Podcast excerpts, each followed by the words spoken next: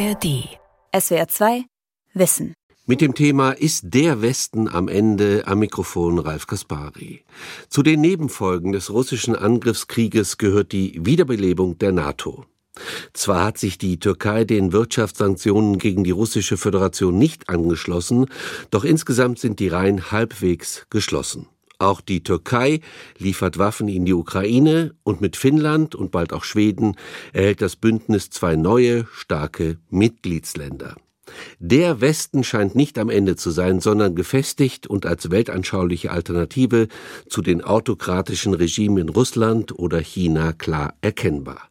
Dennoch es gibt Kritik an dem Westen, was immer damit auch gemeint ist. Es kursieren Feindbilder, die den Westen gleichsetzen mit Kapitalismus, Ausbeutung, Skrupellosigkeit, sie die verbalen Angriffe Putins gegen den Westen. Der Politikwissenschaftler Felix Heidenreich kommt vor diesem Hintergrund auf einen Vortrag zurück, in dem er im Januar 2022 die Frage nach dem Begriff, dem Selbstbild des Westens stellte. Und im heutigen Beitrag kehrt er die Fragestellung um. Wie wird der Westen von außen gesehen? Gibt es einen Hass auf den Westen? Im Januar 2022 habe ich an dieser Stelle die Diskussion über den Begriff des Westens zu rekonstruieren versucht verschiedene Vorschläge referiert und einige klassische Positionen benannt. Mit Verweis auf den französischen Philosophen Rémy Braque und einige andere versuchte ich damals zu zeigen, dass man sich unter dem Begriff Westen besser eine Richtung und keinen Ort vorstellen sollte. Die geografische Metaphorik, die aus der Zeit des Kalten Krieges stammt, verleitet uns dazu, bei der Formel der Westen an Westeuropa oder Nordamerika zu denken, aber genau genommen stellt dies eine Art optische Täuschung dar. Der Westen liegt nicht nur im Westen, er kann auch in Taiwan, in Südkorea oder Tunesien liegen. Ein nicht kolonialer, nicht imperialer, nicht arroganter Westen zeichnet sich idealerweise gerade durch die Fähigkeit zur Selbstdistanz und zur Selbstkritik aus. So lautete damals das Argument. Er strebt in eine Richtung und behauptet nicht einfach einen bereits erreichten Ort. Dass in westlichen Gesellschaften viel Anlass zur Selbstkritik besteht, führte ich an mehreren Beispielen vor. Als ein wichtiges Beispiel der Analyse kollektiver Projektionen eines anderen diente etwa Saids Klassiker Orientalism. Im Januar 2022 konnte ich natürlich nicht voraussehen, dass die russische Föderation tatsächlich die Ukraine angreifen würde. Viele hatten damals die Hoffnung, der russische Truppenaufmarsch rund um die Ukraine sei nur eine weitere Drohgebärde. In Moskau gaben sich Staatschefs und Außenminister und Ministerinnen die Klinke in die Hand. Doch am Ende behielten die Pessimisten recht und es begann der größte zwischenstaatliche Krieg in Europa seit 1945. Eine wichtige Folge war eine neue, bis auf wenige Ausnahmen einhellige Geschlossenheit westlicher Staaten, allen voran der NATO-Staaten. Vom Hirntod, den der französische Präsident Macron noch vor einigen Jahren dem Bündnis bescheinigt hatte, war plötzlich keine Spur mehr. Im Gegenteil, mit Finnland und bald auch Schweden bekommt die NATO zwei neue starke Mitgliedsländer, die in mancherlei Hinsicht als vorbildlich gelten. Vor diesem Hintergrund lohnt eine genauere Auseinandersetzung mit einem externen Blick auf den Westen. Im Folgenden soll es also nicht um interne Verständigungsprozesse gehen, um die ja in weiten Teilen auch selbstkritischen Vorwürfe des Kolonialismus und Eurozentrismus, sondern um die Art und Weise, wie der Westen, zumindest in Teilen, von außen betrachtet wird und wie man diese Bilder vom Westen angemessen analysieren kann. Wer beispielsweise die Reden und Verlautbarungen des russischen Präsidenten liest, stellt schnell fest, dass die Formel vom Westen hier omnipräsent ist. Im März 2023 erklärte Putin, anlässlich des Staatsbesuchs von Xi Jinping beispielsweise, der Westen, Zitat, habe offenbar beschlossen, Russland bis zum letzten Ukrainer zu bekämpfen, nicht nur mit Worten, sondern mit Taten. Auch an anderen Stellen in dieser Erklärung ist immer wieder vom Zitat Westen als kollektivem Akteur, Zitat Ende, die Rede. Auch das Z-Zeichen, das zu einem russischen Propagandamittel geworden ist, verweist auf den Westen, zunächst ganz schlicht als Himmelsrichtung, aber vielleicht auch als eine Art Feinderklärung. Z steht für die russischen Streitkräfte im Militärbezirk West, Zapata ist Westen, und so hießen auch gemeinsame Militärmanöver von russischen und weißrussischen Streitkräften, die schon seit Jahren stattfanden. Manche aber meinen, Zapat müsse in diesem Kontext eher als eine Richtungsangabe gelesen werden, also im Sinne von gen Westen oder gar gegen den Westen. In Deutschland ist die Verwendung des Z-Zeichens mittlerweile als Verharmlosung von Straftaten verboten. In anderen Ländern ist es nach wie vor zu sehen. Ist es unfair, hier von einer Art Obsession bezüglich des Westens zu sprechen? Die beiden Autoren Ian Buruma und Avishai Margalit entwickeln in ihrem Buch mit dem Titel Occidentalismus eine Art Kulturgeschichte der obsessiven Beschäftigung mit dem Westen. Ich werde im Folgenden zunächst die zentralen Thesen des Buches rekonstruieren, um dann auf mögliche Einwände einzugehen. Das Thema selbst scheint ja zunächst überraschend. Gibt es tatsächlich eine obsessive Verachtung für den Westen, ein Groll, der das Maß angemessener Kritik überschreitet und verblendend wirkt, weil er Gegenargumente oder auch nur widersprechende Empirie nicht mehr wahrnehmen kann? Seit es Kritik am westlichen Kolonialismus und Imperialismus gab, wurde der Westen als Subjekt, als Ausgangspunkt von Verachtung und Hass beschrieben nicht als deren Objekt oder Opfer.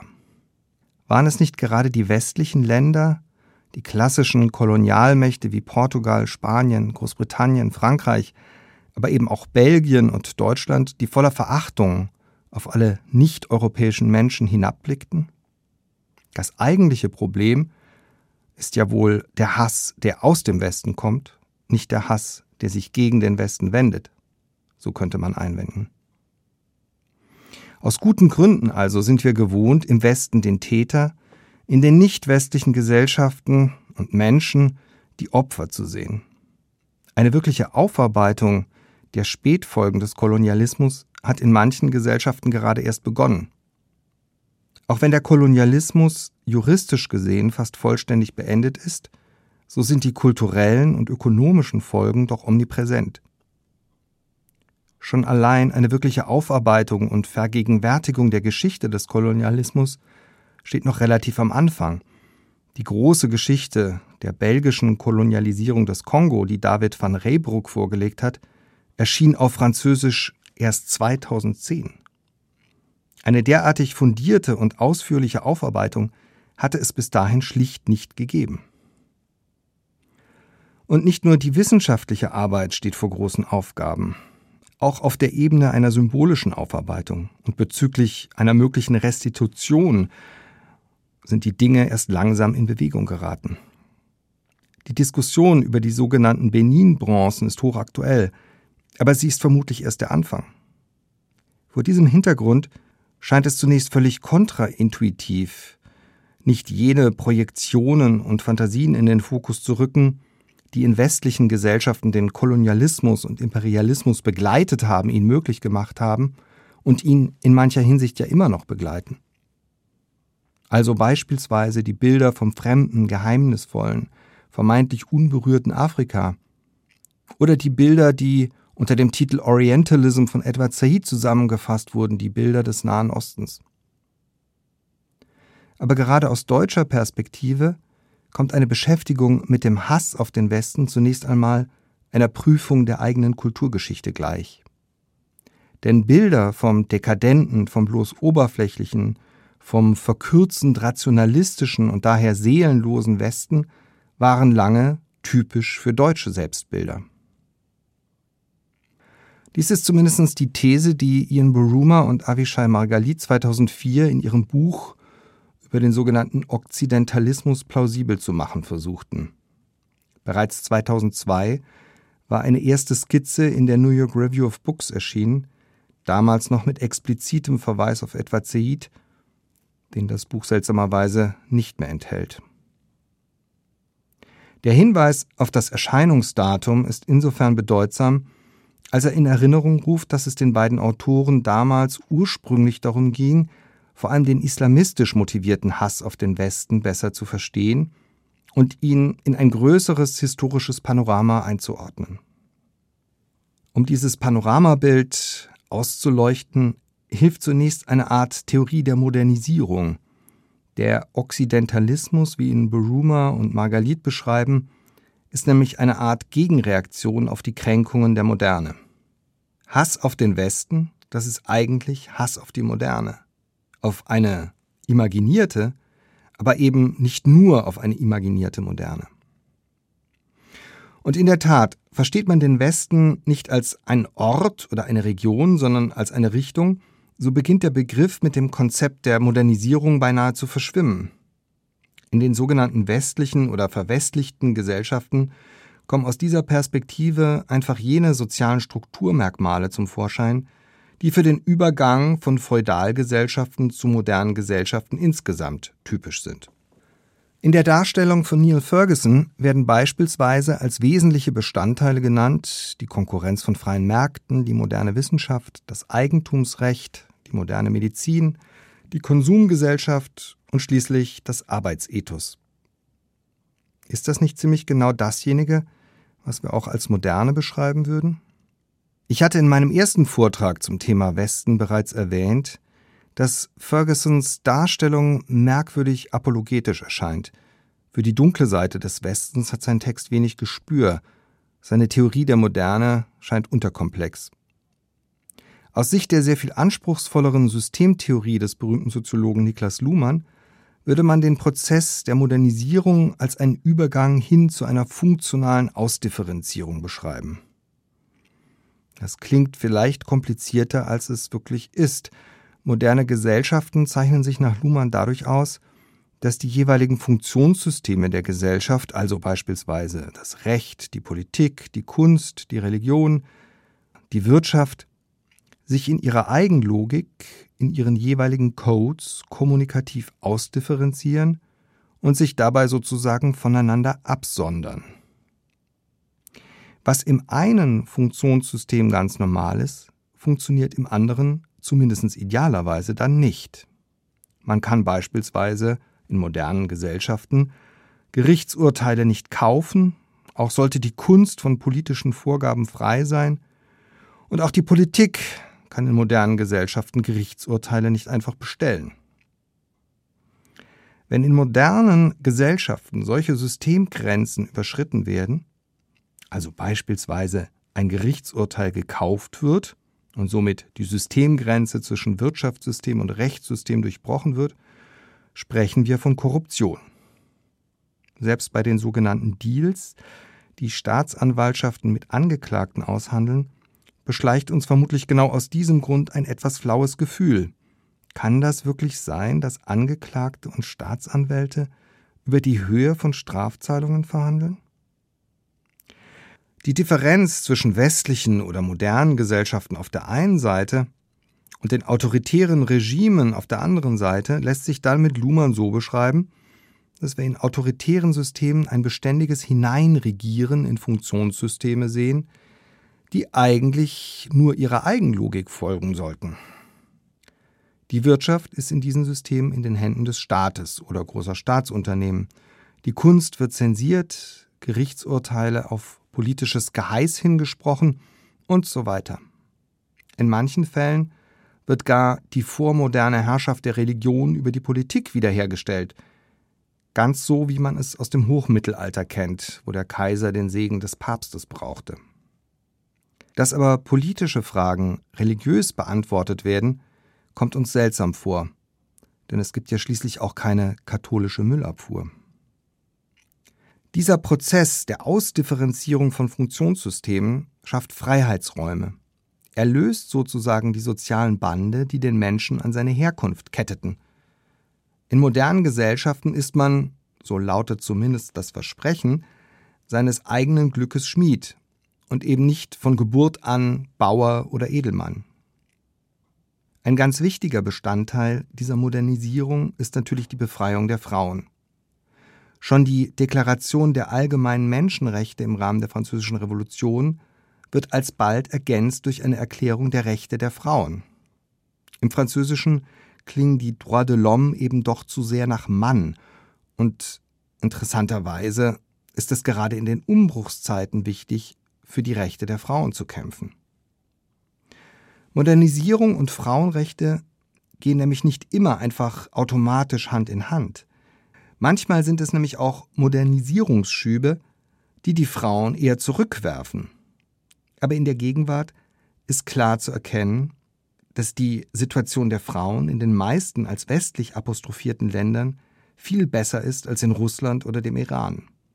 Mehr noch, in vielen Ländern sind es gerade und in ganz besonderem Maße die Frauen, die für Freiheit einstehen und mit unglaublichem Mut für ihre Rechte und für die Demokratisierung ihrer Länder kämpfen. Aber die Modernisierung kennt auch Verlierer. Sie kommt sozusagen nicht ohne Verluste daher.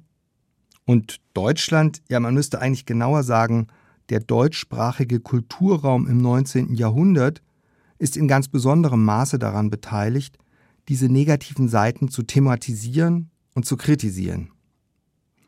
Hier waren es die napoleonischen Kriege, die den Fehlschluss zuließen, die Modernisierung sei lediglich ein von außen aufgezwungenes Importprodukt. Nach Bourjuma und Margalit ist es vor allem die deutsche Romantik, die eine verhängnisvolle Gegenüberstellung hervorbringt.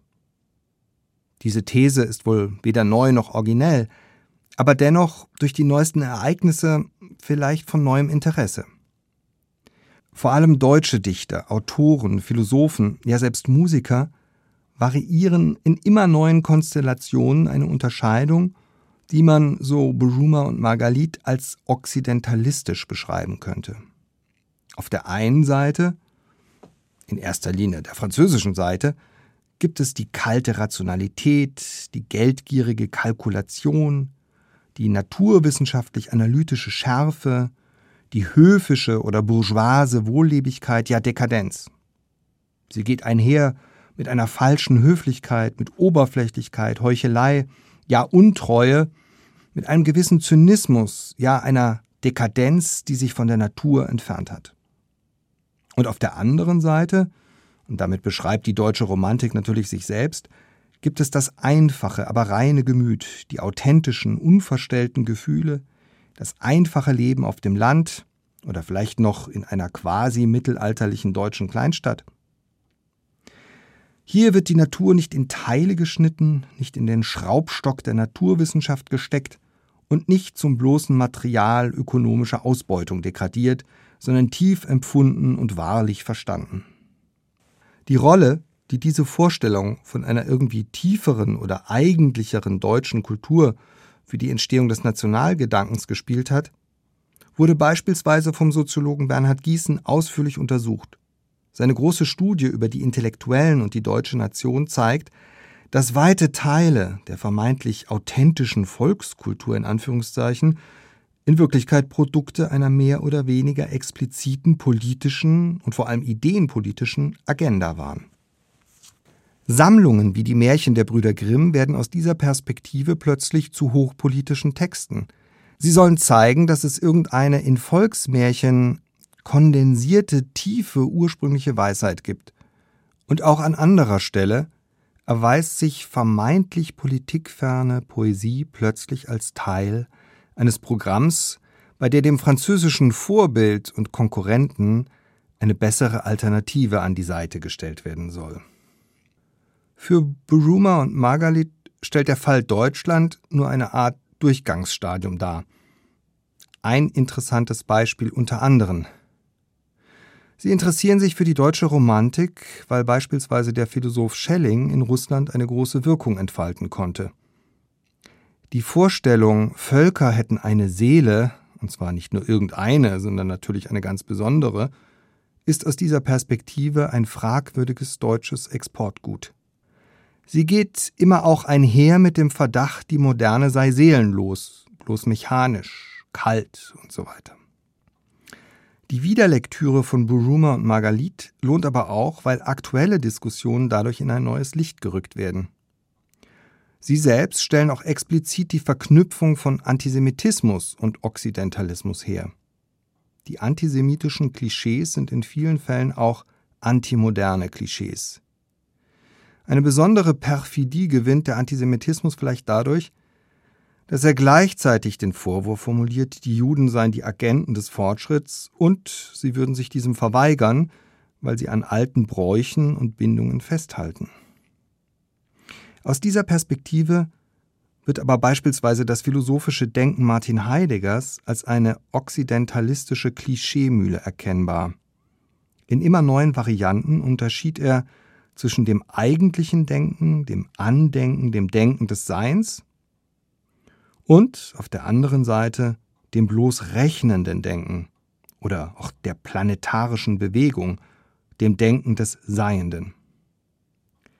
In diesem manichäischen Weltbild sind die Rollen natürlich von Anfang an immer schon verteilt. Heidegger hat das eigene Philosophieren nach 1945 wirkmächtig inszeniert. Seine Hütte in Tottner Berg wurde zum Symbol für eine Lebenshaltung, die man im Rückblick vielleicht als moderne kritisch oder gar okzidentalistisch bezeichnen könnte. Nicht zuletzt im berühmten Spiegel-Interview zeigte er sich als der weise Seher vom Berge, der rätselhafte Sentenzen hinterließ, die besonderen Tiefsinn simulierten. Aber ein schönes Wochenende im Schwarzwald zu verbringen und die Natur zu genießen, ist die eine Sache. Das Dasein in der Hütte als Widerstand gegen die Verkommenheit der Welt zu inszenieren, eine ganz andere. In diesem Sinne ist Heidegger vielleicht ein gutes Beispiel für das Umschlagen von plausibler Kritik an den Auswirkungen von Modernisierungsprozessen, man denke an das triviale Beispiel der Umweltproblematik, in eine Ideologie, bei der der Westen zum Inbegriff alles Bösen wird. Die Maßlosigkeit der Kritik ist dabei nur ein Kennzeichen unter anderen. Dass es bei Heidegger tatsächlich nicht nur um eine Art Hass auf den Westen ging, sondern auch um besonders skurrile Formen des Antisemitismus hat die Veröffentlichung der sogenannten schwarzen Hefte gezeigt. In diesen Aufzeichnungen wurde erkennbar, wie stark bei Heidegger antimoderne, antisemitische und antiamerikanische Denkklischees zu einem unverdaulichen Brei verrührt wurden. Und auch hier finden wir die Imagination einer beispielsweise bei Hölderlin denkerisch dichtend präfigurierten Sonderrolle der Deutschen. Deutschland ist vielleicht das erste Land, das die eigene Kultur und Nation in einer gewissen neurotischen Abgrenzung vom Westen definiert. Aber es ist natürlich nicht das einzige. Buruma und Margalit beginnen ihr Buch mit dem Bericht über eine Tagung in Kyoto im Juli 1942. Die Tagungsfrage lautete, wie die Moderne zu überwinden sei. Auch in Japan also gab und gibt es eine lange Tradition, die darin besteht, sich systematisch gegen den vermeintlich unkultivierten Westen abzugrenzen. Während in Deutschland lange Frankreich als Feindbild diente, wurde in Japan vor allem Amerika zu einer Projektionsfläche. In beiden Fällen aber galt, das Böse ist irgendwo da draußen. Für unseren Kontext ist von besonderem Interesse, wie sich okzidentalistische Denkmodelle in Russland ausbreiteten. Die Ambivalenz zwischen einer einerseits sehr starken Westorientierung einerseits und einer starken Ablehnung westlicher Kulturimporte andererseits prägt ja die russische Geschichte insgesamt. Die russische Kultur ist oft beschrieben worden als eine Art Überschichtung besonders origineller Aneignungen. Felix Philipp Ingold schreibt beispielsweise, das Fremde ins eigene aufzunehmen, es produktiv anzuverwandeln und zu neuer, eigenartiger Synthese zu bringen, scheint dem russischen Selbstverständnis adäquater zu sein als die in Westeuropa verbreiteten Vorstellungen von Originalität und Priorität.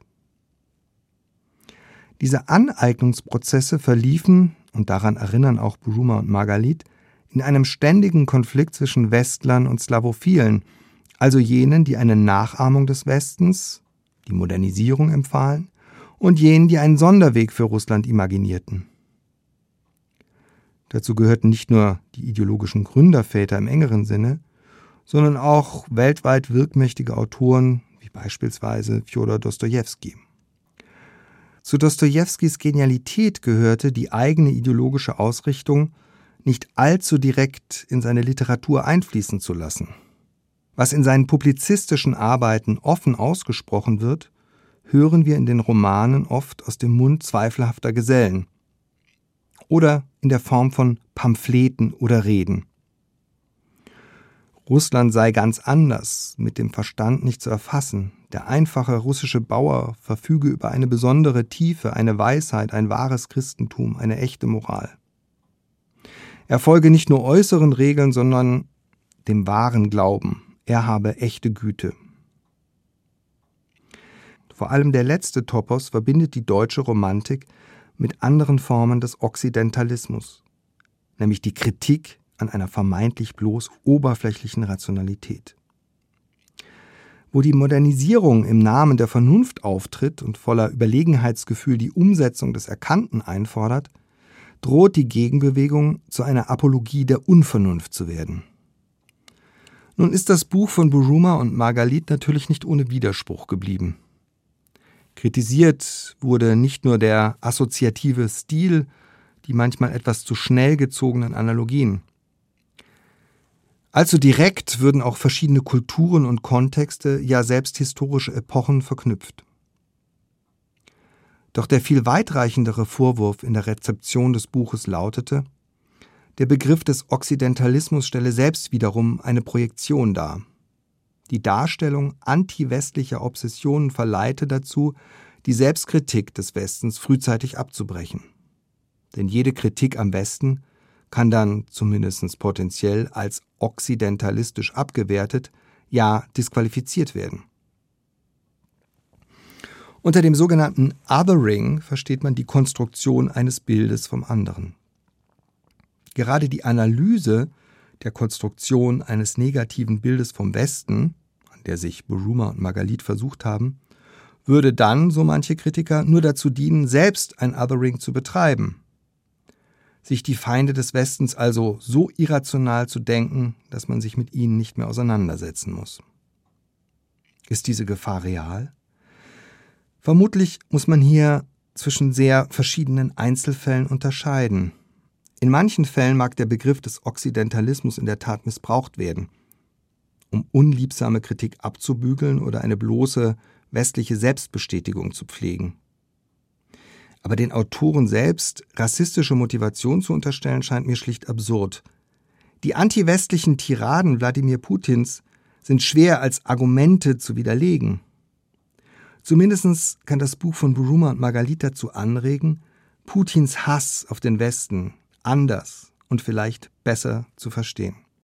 Das war die SWR2 Aula heute mit dem Thema Ist der Westen am Ende? Sie hörten einen Vortrag von und mit dem Politikwissenschaftler Felix Heidenreich. SWR2 Wissen. Manuskripte und weiterführende Informationen zu unserem Podcast und den einzelnen Folgen gibt es unter swr2wissen.de.